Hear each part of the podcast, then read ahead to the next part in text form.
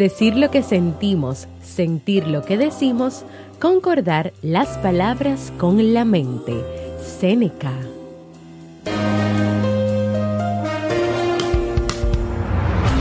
¿Quieres mejorar tu calidad de vida y la de los tuyos?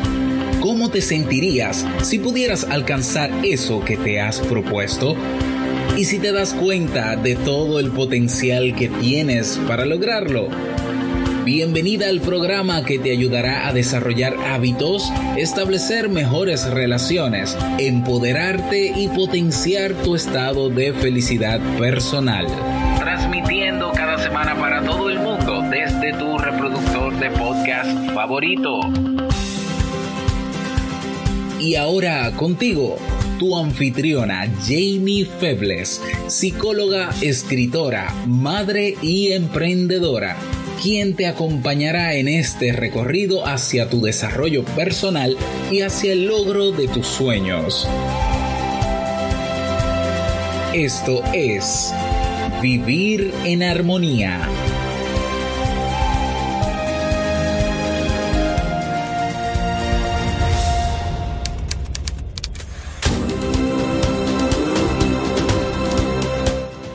Bienvenidas al episodio 126 de Vivir en Armonía. Mi nombre es Jamie Febles y estoy muy feliz y muy contenta de encontrarme nuevamente en este espacio contigo. En el día de hoy estaremos compartiendo el tema recomendaciones para aprender a decir no, así como el libro para este mes de marzo. Entonces, ¿me acompaña?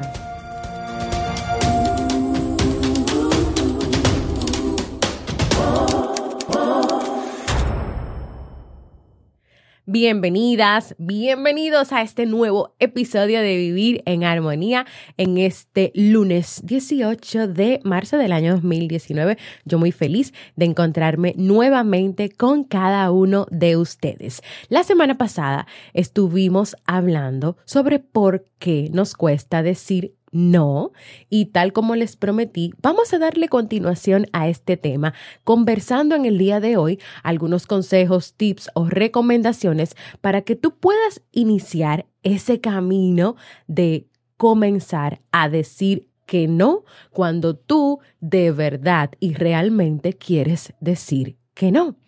Y antes de ir a las recomendaciones, primero hay que hacer un poquito de contexto, hablar algunos estilos de comportamiento que tú puedas identificar cuál es tu estilo de comportamiento y tal vez seguir reconociendo por qué te cuesta decir no.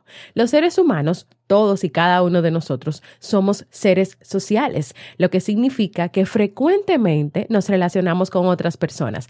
Mientras tú estás en el vientre de tu mamá, en la barriga de tu mamá, y ella está embarazada, pues estabas relacionándote con ella y estaban conectados también, pero también con todas las personas como por ejemplo o papá o amigos o familiares que siempre estuvieron ahí tocando la barriguita, hablándote, etcétera. Y desde que naces estás en constante relación con tu mamá o con tu papá, con hermanitos, o sea, con un sinfín y una serie de personas. Por lo tanto, siempre estamos en ese relacionarnos con otras personas. Si bien es cierto que esa necesidad de relacionarse puede ser más intensa en unos casos, o sea, personas que son muy, muy, muy, muy sociales, también puede ser una necesidad menos intensa en otras personas. A pesar de la importancia de ese elemento social en la vida de una persona, es una realidad que también hay una ausencia de un aprendizaje estructurado de habilidades sociales dentro de las familias y dentro de los entornos escolares. Así, el azar que ubicará al niño o a la niña en un contexto y en una familia determinada hará que existan más o menos modelos hábiles desde un punto de vista social, desde el que aprender. ¿Qué quiere decir todo esto? Que así como hay muchas personas que son sociables, otras que no lo son tanto, es posible que en ese que no lo es tanto o que no siente esa necesidad de constante relación o que no sepa cómo relacionarse con otras personas, puede venir del hecho de cómo fue su entorno escolar y cómo fue su entorno familiar, es decir, qué aprendió o qué no aprendió en, esas, en esos contextos que son tan importantes en la vida de los seres humanos. Si tú dispones de ejemplos hábiles, de ejemplos sociales, de cómo acercarte, de cómo conversar, de cómo relacionarte. Entonces se va a incrementar la probabilidad de tú aprender y replicar esos comportamientos, esas habilidades sociales en tu edad adulta. Ahora, si tú no, no tuviste esa apertura, esa disposición, esa presentación de cómo comportarte, de qué hacer, de qué no hacer, entonces, si no lo tuviste, ¿qué vas a replicar tú? Es posible que no vayas a replicar nada si no aprendiste muchas cosas.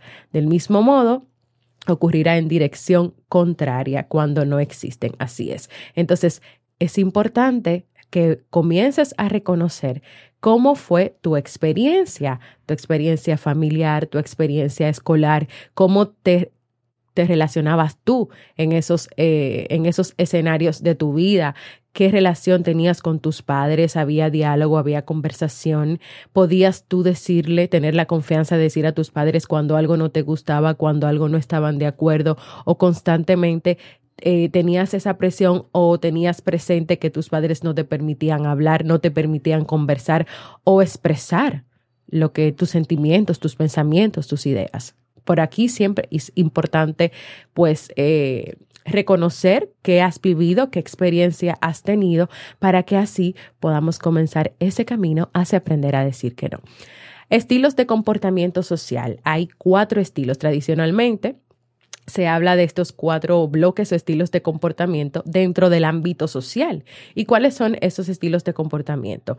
Primero, el estilo asertivo o socialmente hábil, que consiste en la habilidad que tienes tú para expresar opiniones, sentimientos, deseos, sin amenazar o castigar a los demás y sin violar los derechos de esas personas. Este estilo favorece no solo el respeto hacia tus propios derechos, porque tú como persona tienes derechos, sino también hacia los derechos de los demás. Saber decir no de manera adecuada, sin sentirte culpable, reclamar por aquello por lo que tú has pagado, por aquello que tú has pedido, que tú has dado, o saber manejar la presión de otra persona son algunos ejemplos de una conducta asertiva.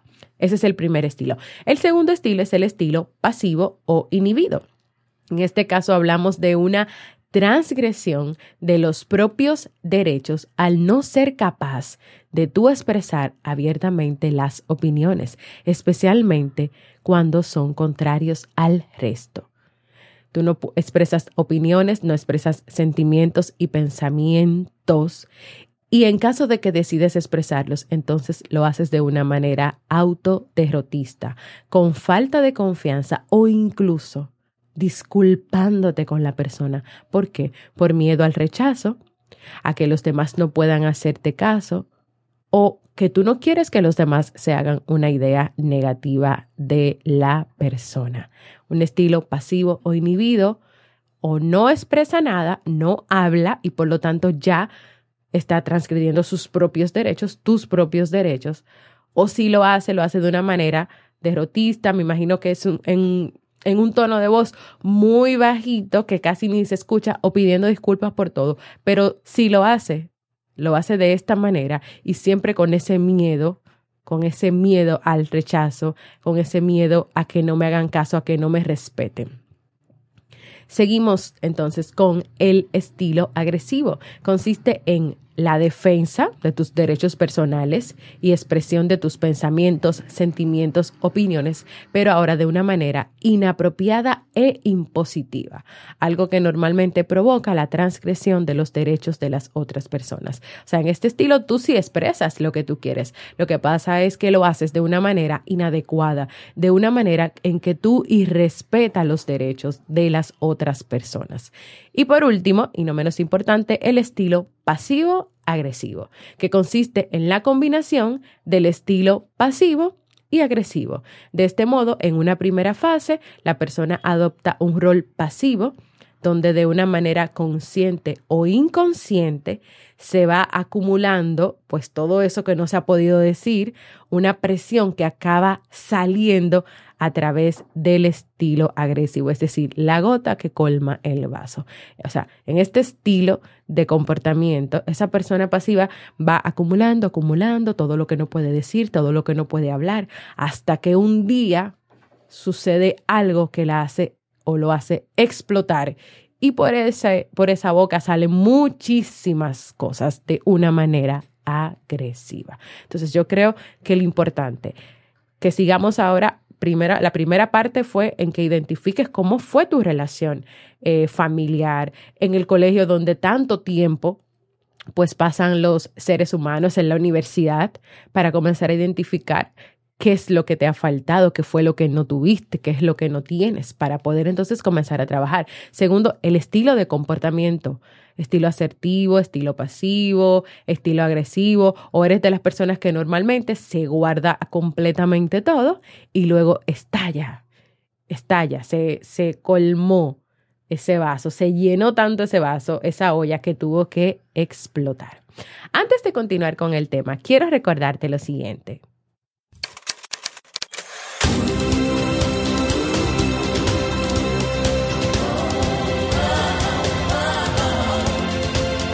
Síguenos en las redes sociales, Instagram, Facebook y Twitter como Jamie Febles. Únete a nuestro grupo en Facebook, Comunidad Vivir en Armonía, y no olvides visitarnos en jamiefebles.net. Allá te esperamos.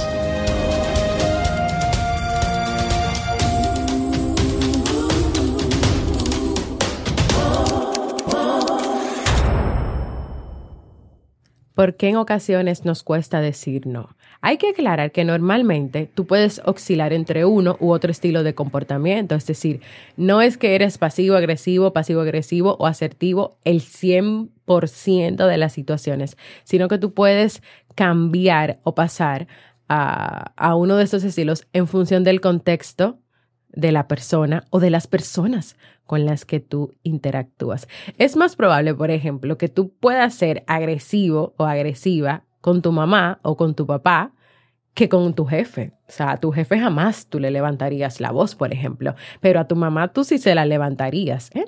Entonces, porque igual ya en el tema pasado hablamos, pero aquí, ¿por qué nos cuesta decir que no? ¿Por miedo al rechazo? ¿A que no te consideren? O a que desaprueben tus pensamientos, tus sentimientos, tus ideas. Pero también está por el temor a molestar o a que se pueda crear una situación incómoda.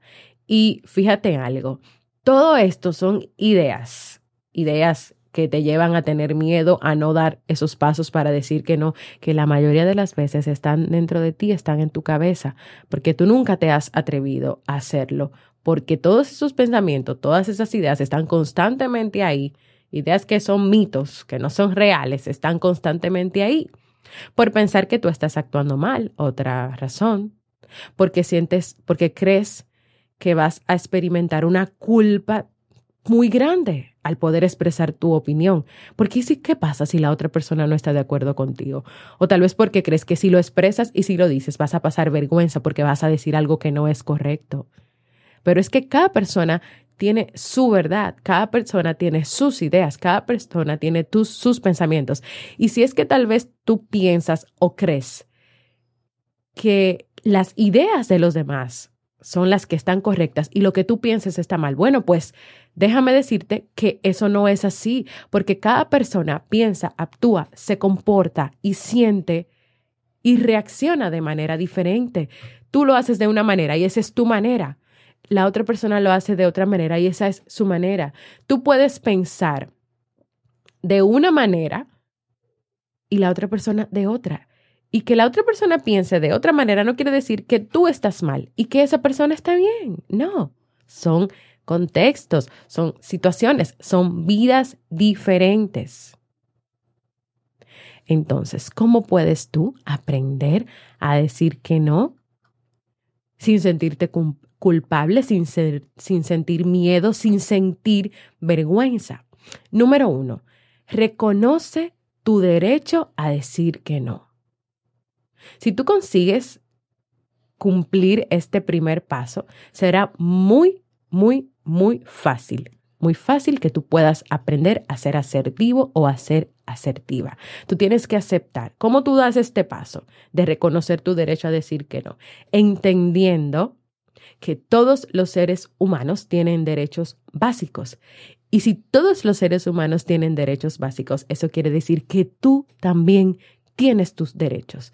Y por lo tanto, si tú tienes tus derechos, hay que respetar tus derechos y tienes que comenzar por ti a respetar esos derechos, a reconocer esos derechos y a trabajar porque ninguna persona, incluyéndote a ti, le pase por encima a tus derechos o irrespete tus derechos. Número uno, reconoce tus propios derechos, sobre todo en esos derechos está el derecho a decir que no cuando tú entiendes que tengas que decir que no, cuando tú quieras decir que no. Y ojo, cuidando, claro, está la manera en cómo lo vas a hacer. Número dos, piensa que no estás siendo egoísta. Piensa que no eres egoísta. Del mismo modo que la otra persona tiene el derecho a pedirte algo y por eso no es egoísta, porque simplemente te puede pedir un favor, te puede pedir un consejo, te puede pedir una recomendación, te puede pedir ayuda, apoyo. Así como esa persona tiene el derecho de pedirte esas cosas y no está siendo egoísta porque te está pidiendo una ayuda, una colaboración, un consejo. Asimismo, tú también tienes el derecho a pedir, a comunicar, a decir sin sin sentirte culpable porque lo estás haciendo o sin sentir que eres egoísta. Tú no eres egoísta porque tú pidas ayuda, porque tú pidas algo. No lo eres. Las otras personas no son egoístas, tú tampoco eres egoísta. Yo creo que que un punto básico en este tema de aprender a decir que no es que tú te des cuenta que otras personas expresan sus ideas, sus pensamientos, sus opiniones, piden ayuda y no son ni egoístas, ni tampoco se les irrespeta sus derechos. Entonces tú también ponte ahí en esa lista.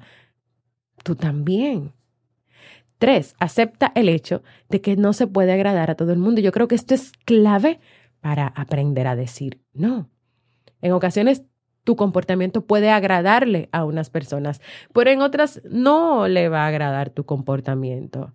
Y aceptar este hecho como algo natural te va a hacer más fuerte en el ámbito social o personal y te va a permitir a ti poder decir que no cuando quieras decir que no.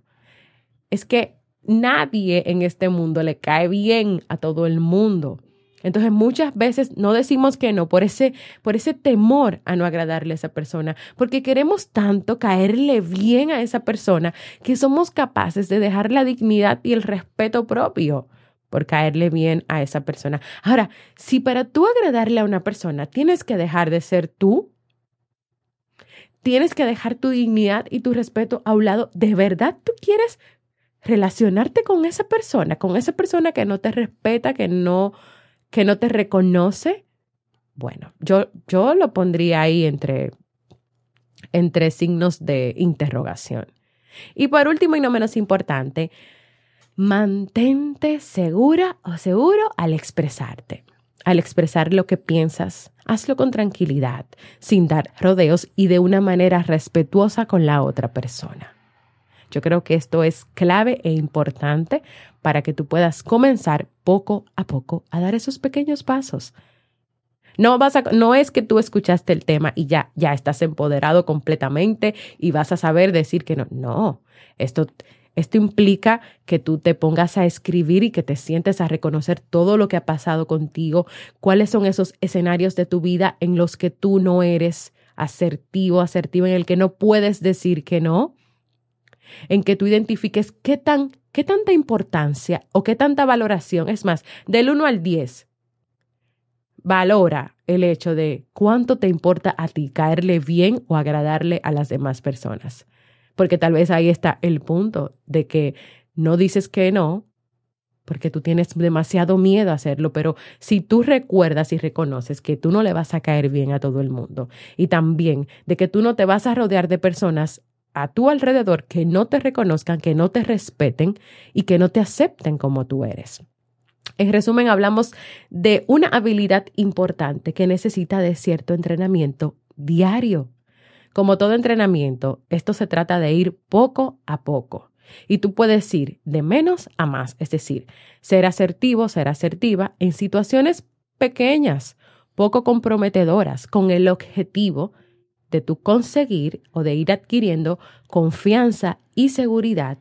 Una confianza y una seguridad que te va a permitir a ti posteriormente ir hacia objetivos más complicados o más difíciles. Si tú quieres, comienza a ser asertivo. Si te cuesta ser asertivo en el trabajo, comienza desde la casa a poner pequeños límites, a decir que no.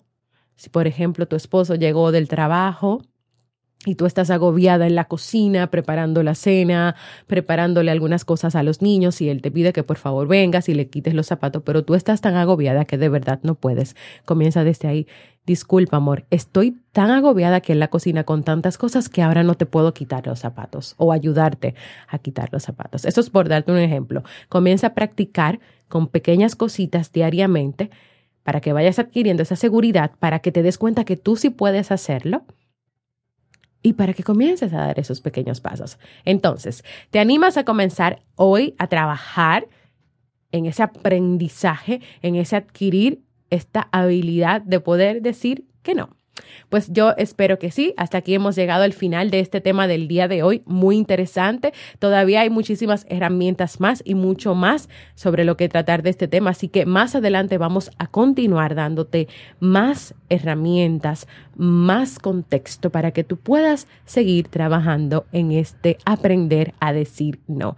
Gracias a las personas o al grupo que trabaja en el blog Psicología y Mente por este, por este tema, por este por estas recomendaciones, este artículo tan interesante que he compartido y que he trabajado en el día de hoy contigo. Quiero, quiero escucharte, invitarte a que compartas conmigo cómo te sientes, qué te gustaría lograr en tu vida, si te ha gustado el tema de hoy, si quieres aprender más sobre este tema, qué ¿Qué te falta? ¿Qué no te respondí? ¿Qué otras cosas te gustaría saber sobre el tema de aprender a decir que no? Y puedes hacerlo dejándome un mensaje de voz en jamiefebles.net barra mensaje de voz porque para mí es muy importante escucharte. Y ahora seguimos con un libro para vivir.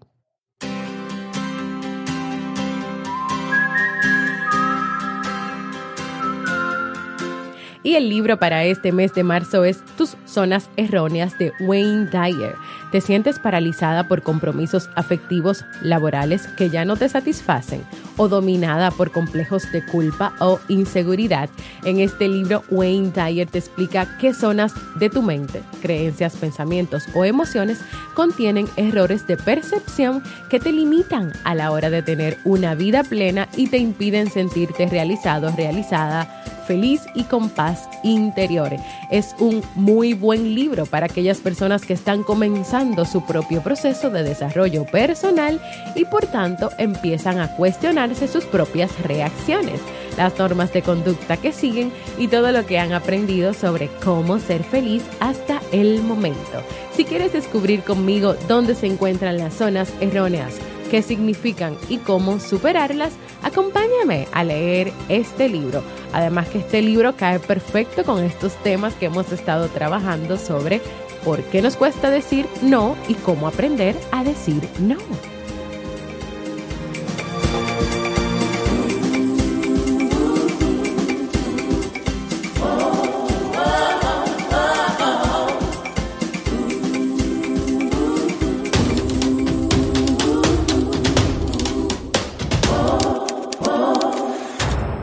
Antes de despedirme, quiero invitarte a la conferencia online que yo voy a estar impartiendo, compartiendo, dando el próximo miércoles 27 de marzo, cómo recuperar la confianza en tu relación. En esta conferencia yo te voy a dar las claves generales para que tú comiences a trabajar la confianza que tal vez ya se perdió, se ha perdido o se está perdiendo en tu relación de pareja. ¿Y qué voy a conversar contigo yo ese día de la conferencia? La confianza, que es un pilar indispensable en la relación de pareja, ¿por qué lo es? Las causas por las que se puede perder la confianza, los errores que tal vez estás cometiendo al buscar recuperar, recuperar esa confianza. Te voy a dar recomendaciones, consejos, tips para que tú recuperes esa confianza. Vamos a ver un estudio de caso porque es importante también aplicar eh, pues todo lo tratado anteriormente, pues en un estudio de caso y claro, siempre y oportunamente a responder dudas y comentarios respecto al tema. Repito, miércoles 27 de marzo es videoconferencia a las 7 de la noche, hora Santo Domingo, República Dominicana, y tienes que reservar tu cupo con tiempo para que puedas participar conmigo en esta conferencia, la cual tiene un costo, pero ve a la página entrepareja.net barra conferencia para que te enteres de todos los detalles del costo de esta conferencia y para que reserves tu cupo con tiempo, porque es con cupo ilimitado. Así que los espero por ahí.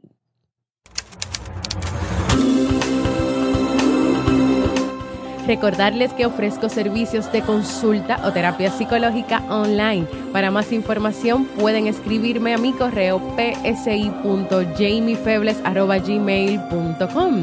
Quiero invitarte también a que compartas este y todos los episodios con tus amigos, familiares, compañeros de trabajo, en fin, con cualquier persona que tú identifiques que este contenido pueda aportar crecimiento o armonía a su vida. También quiero invitarte a formar parte de nuestra comunidad exclusiva de Facebook, donde recibirás cada día motivaciones, un espacio para que puedas expresarte y donde también le damos seguimiento a los libros que leemos cada mes. Y si todavía no lo has hecho, quiero invitarte a que te suscribas a cualquier plataforma para podcast como Evox, Apple Podcasts, Spreaker y así recibas directamente la notificación de los nuevos episodios. Y también quiero que por esas plataformas de podcast tú puedas dejar tus comentarios sobre los episodios y tus valoraciones positivas, ya sea con corazoncitos, manitos arriba, para que así me ayudes a que este podcast pueda seguir creciendo. Gracias por escucharme. Para mí ha sido un honor y un placer compartir contigo. Nos escuchamos en un próximo episodio de Vivir en Armonía.